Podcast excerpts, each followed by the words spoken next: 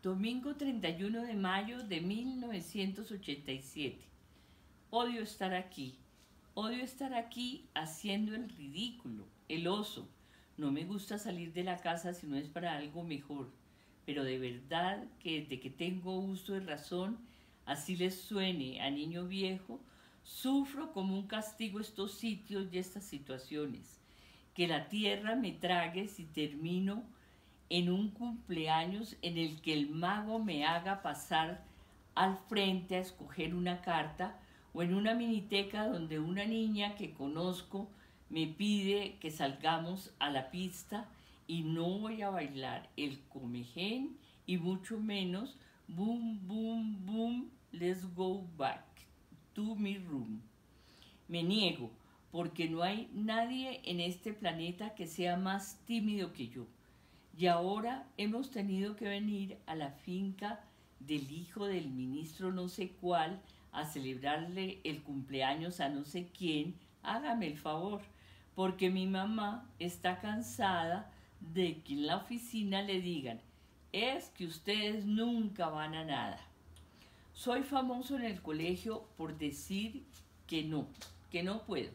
Este viernes que viene tengo una clase de piano a la que no puedo faltar. ¡Qué vaina! El sábado entrante en la mañana tengo un partido de fútbol que los otros 10 me matan si no voy. Perdón. Pero es que no me pregunten cómo ni por qué. Yo necesito recargar energía más que todos los demás. Yo necesito coger fuerzas en mi casa para salir a la calle un par de horas. A mí me caen bien los de mi curso, muy bien. Voy de tanto en tanto a la casa de Carlos Manuel, pero estoy feliz cuando estoy jugando Summer Games e inventándome películas en un cuaderno cuadriculado. ¿Para qué no estar feliz? ¿Para qué pasar antes de tiempo por la angustia por la que tienen que pasar los adultos y oírles el terrible ¿cómo estás de grande? que en mi caso ni siquiera es cierto. Nosotros nunca vamos a nada, pero mucho menos queríamos pasar el domingo en esta finca. Salimos, como cualquier cuarteto de inexpertos, más temprano que todos los demás a las 11 a.m según vi en el reloj del equipo de sonido. Mi hermano se puso su saco de café, café de hilo y se levantó el cuello de la camiseta. Yo me puse un saco azul de rombos y un pantalón de pana que solo me pongo cuando no hay nada por hacer. Ya dentro del carro, antes de salir del garaje del edificio, mi papá que llevaba su chaqueta de gamuza y sus pantalones de drill, se quitó las gafas y revisó con los ojos apretados la fotocopia del mapa que nos dieron, la línea llena de dibujitos y en forma de bastón que va desde la calle 100, número 745, hasta quién sabe qué paraje a un par de kilómetros del centro de Tabio. Ya sé, ya sé, mi mamá con el pelo agarrado atrás y la camisa de cuadros rojos y negros metió en la casetera del carro el cassette de Lelutier que nos regalaron los amigos. Mayarov de la Lombana, a continuación un fragmento del drama de Enrique VI de William Shakespeare. Arrancamos.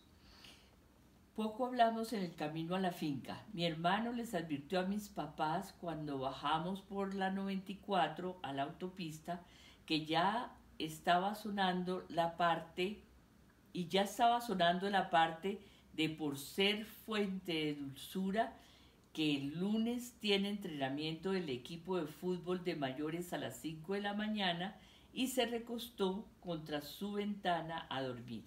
Mi papá soltó un que van a recuperar el centro de Bogotá, que yo acababa de leer en el periódico, y mi mamá nos contó como resignada a su suerte que un par de enemigos habían ido a la presidencia a pedir que la echaran por ser la hija de su padre. ¿Es en serio? le pregunté yo como preguntándole si esos villanos de película existían. ¿Se fueron hasta allá a pedirles que te sacaran? ¿Pero por qué? Y ella solo se animó a responder, no hay plazo que no llegue ni deuda que no se pague. De resto, escuchamos más o menos en paz a Lelutier y el viaje duró un poco menos que el cassette que dice muchas gracias de nada con la letra de mi mamá. Me dediqué a preguntarle a mi papá, Chato, ¿qué calle es esta? Porque íbamos por su camino de todos los días hasta que mi hermano dijo, ay, no más. Por la calle 127 empezaron a cantar los benditos niños cantores del Tirol. Véalos hasta que antes de que crezcan. Por la 134 apareció Valentín Moral, el macho. Recuerdo aquella noche en que la dejé, pero no recuerdo a dónde la dejé.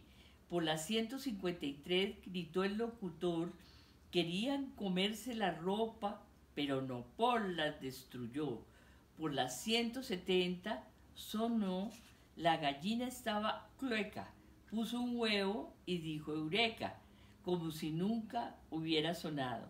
Por las 187 se escuchó la voz cansada que repite, porque todo cuerpo que se sumerge en un líquido experimenta un empuje de abajo hacia arriba igual al peso del volumen del líquido desalojado y por la nueva Escuela Colombiana de Ingeniería, que mi papá es el secretario general, comenzaron las cartas de color.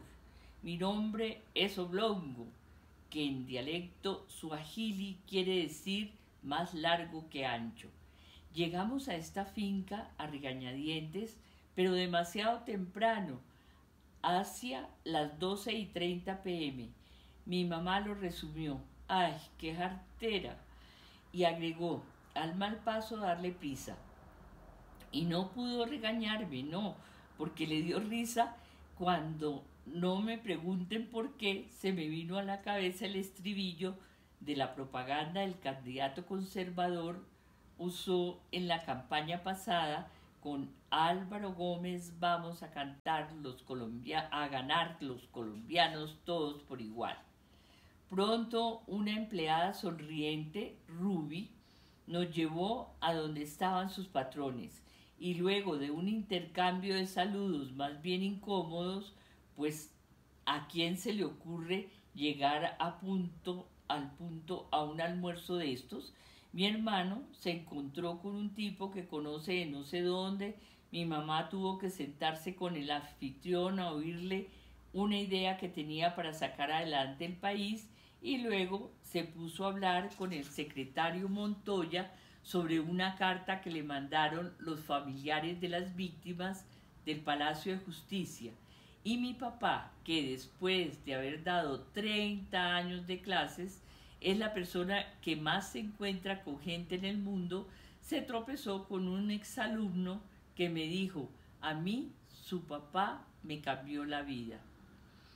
Yo me fui quedando solo poco a poco mientras llegaban más y más invitados a la fiesta y mientras el jardín y las puertas iban llenándose de carcajadas sueltas porque todos se los fue llevando alguien a la fuerza. ¿Qué voy a hacer para no ser tan raro? Dios mío, cuando, ¿cuándo voy a ser capaz de enfrentar a los desconocidos? ¿Cuándo me van a pasar estas ganas de ser invisible? Dios, que no me miren. ¿Por qué? Mientras todos los demás se ríen y, se emborrachan y se celebran en las excursiones, yo estoy pensando en volver a mi casa apenas ha arrancado el bus. No me pregunten por qué, pero en la última, que gracias al cielo ya pasó y estamos vivos, se nos inundó el hijo de madre carpa que no servía para nada.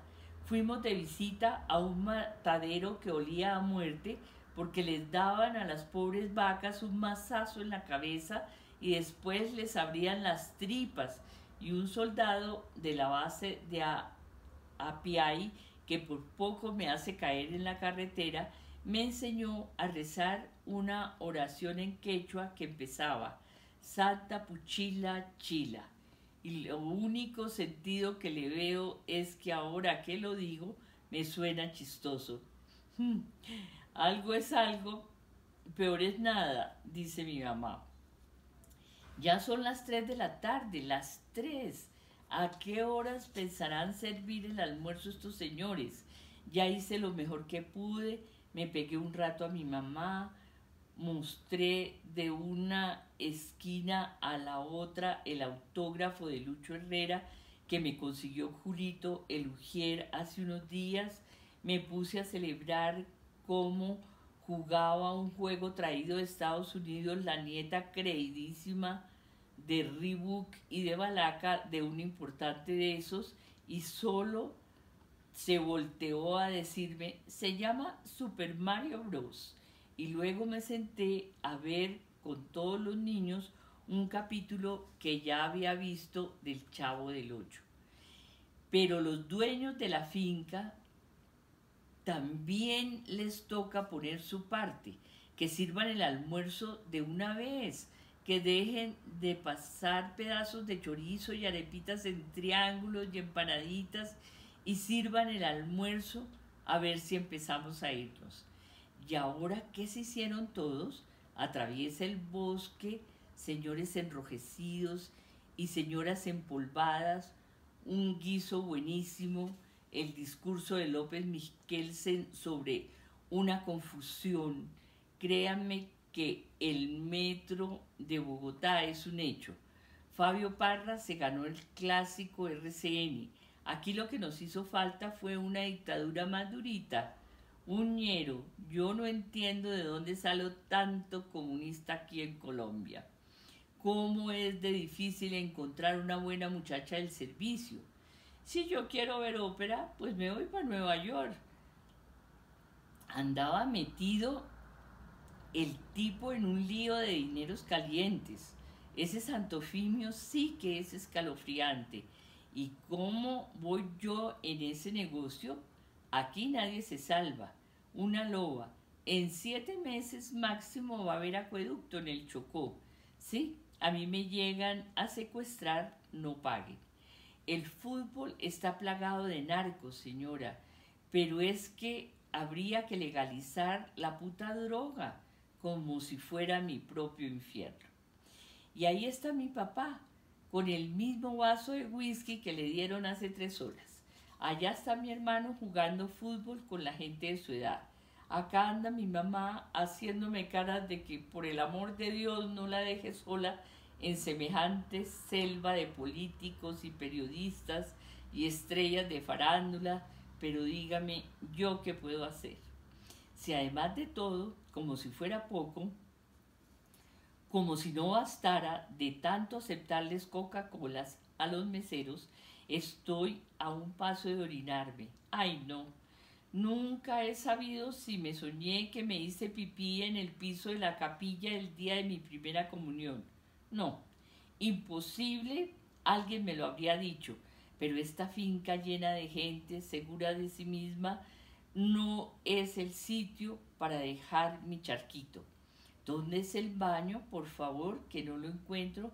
Es la puerta de madera en la que termina el pasillo lleno de vitrales y cerámicas. Y no hay más en el área social de la casa. Y está ocupado. Y me voy a orinar en frente de los miembros del gabinete, de sus hijos y de los hijos de sus hijos y mi historia será contada de generación en generación y a eso vine yo a este mundo. Camino de un extremo al otro del pasillo para engañar a mi vejiga. No pasa nada, no pasa nada. Doy saltitos cuando nadie está mirando.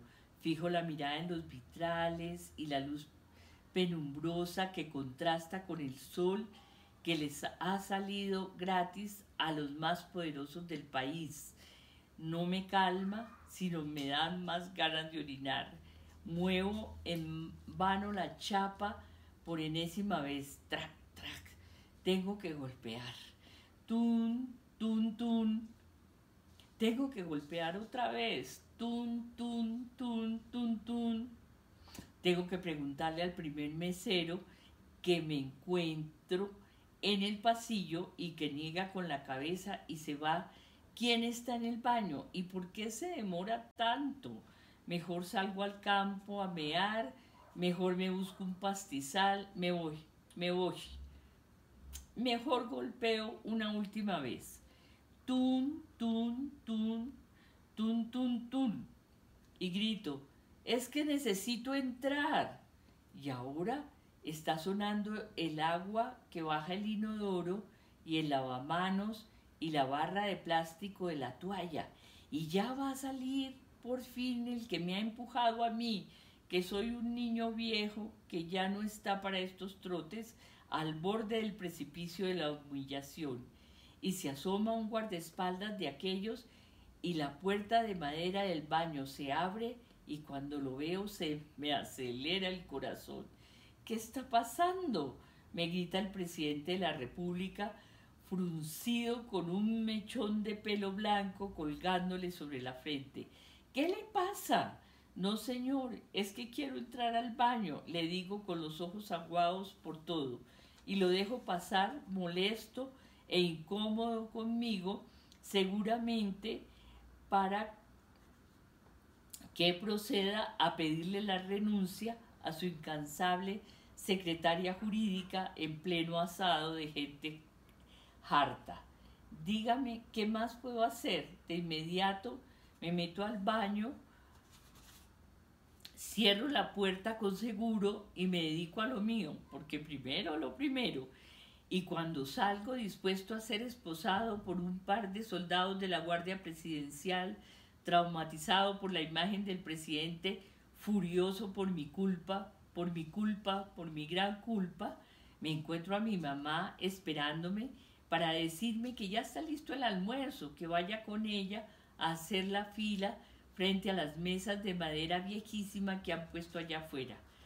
Ay Dios, que no se entere de lo que acabo de hacer.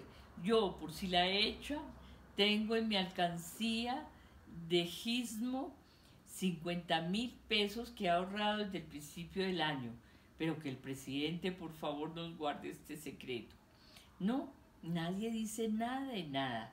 El presidente rodeado de quién sabe qué ministros y qué lagartos y qué chupamedias de tercera, de vez en cuando me mira de reojo. Yo capoteo entre la carne y el guacamole las preguntas de rigor. ¿En qué colegio estoy estudiando? ¿Qué equipo de fútbol es el que más me gusta? ¿Qué se siente ser el hijo de mis papás? Hasta que la luz azul de las 5 de la tarde comienza a ponernos nerviosos a todos bajo los violines de una banda de mariachis que han empezado a cantar el Happy Birthday. Y nos entran a los cuatro estas ganas terribles pero humanas de no estar acá. Mi papá toma como siempre la iniciativa. Bueno, mi mamá nos dice que vayamos yendo al carro mientras ella le dice adiós al menos a su jefe mi hermano se despide lejos de sus compañeros de fútbol como si se hubieran hecho amigos. Y yo sigo y miro atrás porque es qué más puedo hacer. Cuando emprendemos el regreso y, cruzamos la, de vuelta a la plaza de Tabio, notamos que está a punto de terminarse el cassette de Lelutier. Singing to Me Saturday Night, pero animada por nuestras risas sueltas, por nuestro alivio de haber salido más viejos y más sabios de semejante tortura, mi mamá no lanza de una vez su frase estos tipos son geniales, sino que se dedica a quejarse en chiste de mi papá por habérsele burlado a Barco en su propia cara por haberse puesto la camiseta amarilla de Lucho Herrera en el balcón presidencial, por haberse alejado tanto de la ingeniería, por cualquier cosa que se le vino a la cabeza. Mm. Qué bueno es verlo riéndose de todo, haciéndole chistes pesados que no lo parecen, siguiéndoles las conversaciones sin adularlos y sin sentirse intimidado, porque a la larga le da igual. Eso es. A él la verdad le da igual con quién está.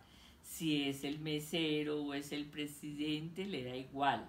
No como aquellos que simplemente lo dicen cuando mi mamá y él entraron al apartamento en el que vivimos, el 603, dijo, nadie se va a sentir incómodo en esta casa, ni un pobre ni un rico, porque él no pierde el tiempo en tratar a nadie diferente. Y el presidente te dijo algo sobre los enemigos que quieren que te eche, preguntó. Por los lados verdes y rojos de Cajicá cuando al, el cassette vuelve al comienzo. Ven, juglar, acerquémonos al balcón de María para darle una serenata. No, nada. Me dice como pensando en otra cosa, con Álvaro Gómez vamos a ganar los colombianos. Y entonces le baja el volumen al radio de golpe y me dice que no acabamos de estar en esa finca para que no la echen, ni más faltaba que me echen, que si la echen ya conseguirá otro trabajo, que no me preocupe yo por sus enemigos, que ni siquiera son de ellas, sino de su familia, que toda esa gente que de tanto en tanto le saca a su familia y protesta por su presencia en los gobiernos, el señor Fadul, el señor Peñalosa, las hermanas aquellas, ni siquiera la conocen, ni siquiera le han preguntado si tiene un retrato de Lenin y un retrato de Marx encima del inodoro de su baño.